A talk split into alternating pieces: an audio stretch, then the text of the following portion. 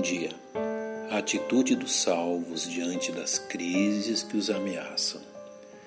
Na maior parte dos idiomas, a palavra crise possui o significado de momento decisivo, aglutinado a ideia de separação e julgamento.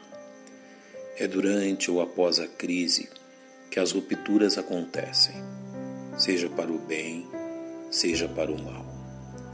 Os filhos de Deus não estão alheios a esta realidade, sendo que o buscar do conselho de Deus sempre foi a melhor forma de enfrentar as crises e suas rupturas. Por isso é bom que saibamos como a palavra de Deus nos orienta a enfrentar momentos decisivos em nosso viver. Antes de tudo, o salvo deve manter um espírito de serenidade em toda sorte de circunstância. A principal característica de uma pessoa serena é que ela não se abala, mesmo que todos ao seu redor se descontrolem.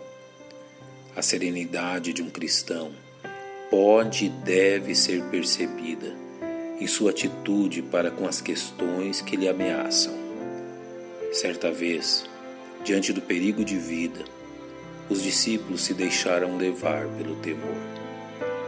E levantou-se grande temporal de vento, e subiam as ondas por cima do barco, de maneira que já se enchia.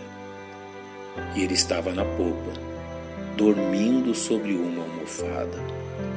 E despertaram-no, dizendo-lhe: Mestre, não se te dá que pereçamos? Qual foi a falha daqueles homens? Eles se esqueceram de quem estava com eles no barco. Os crentes não negam as ameaças, porém confiam que seu Senhor conhece as ameaças e as tem sob seu controle. Quão fácil é perder a racionalidade diante das crises, porém a serenidade levará os salvos a agirem, como descreve o sábio. Os ímpios fogem, sem que haja ninguém a persegui-los, mas os justos são ousados como um leão. Da mesma forma, a prudência sempre foi uma marca própria dos santos do Senhor. Infelizmente, o ensino destruidor dos falsos profetas tem levado multidões de pessoas bem intencionadas a desprezarem a prudência em nome de um evangelho triunfalista e enganoso.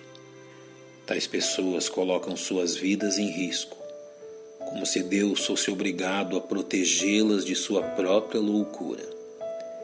Infelizmente, muitos acusam o cristão prudente de ser alguém covarde sem fé, como se a fé fosse um escudo para a falta de sabedoria. Falando sobre o homem prudente, o sábio diz: O prudente prevê o mal e esconde-se, mas os simples passam e acabam pagando. É sábio ser prudente em meio às crises, reconhecendo o mal e agindo a fim de defender a si e aqueles que amamos de sofrer um mal maior devido à imprudência.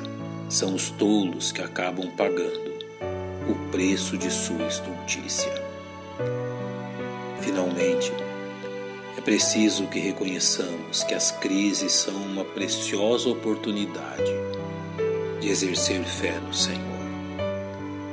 É o apóstolo Pedro que nos ensina a atitude correta diante das crises, lançando sobre ele toda a vossa ansiedade, porque ele tem cuidado de vós.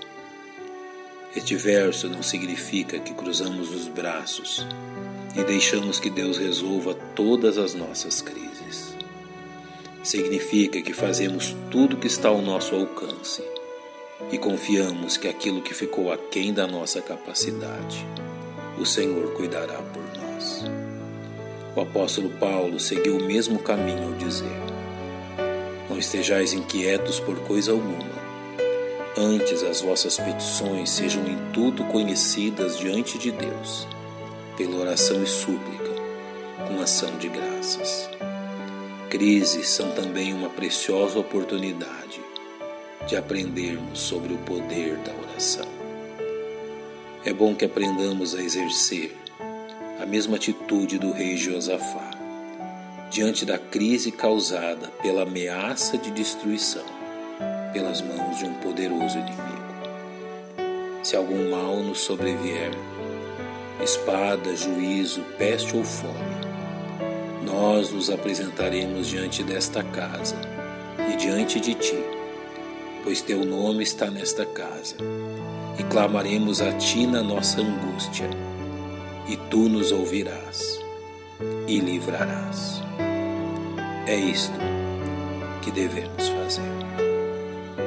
Pai, nós te louvamos pelas crises que enfrentamos e pelo teu poder demonstrado em meio às nossas lutas. Te louvamos pela intercessão de Jesus Cristo em nosso favor. E é no nome dele que agradecemos. Amém. Um bom dia e que Deus lhe abençoe.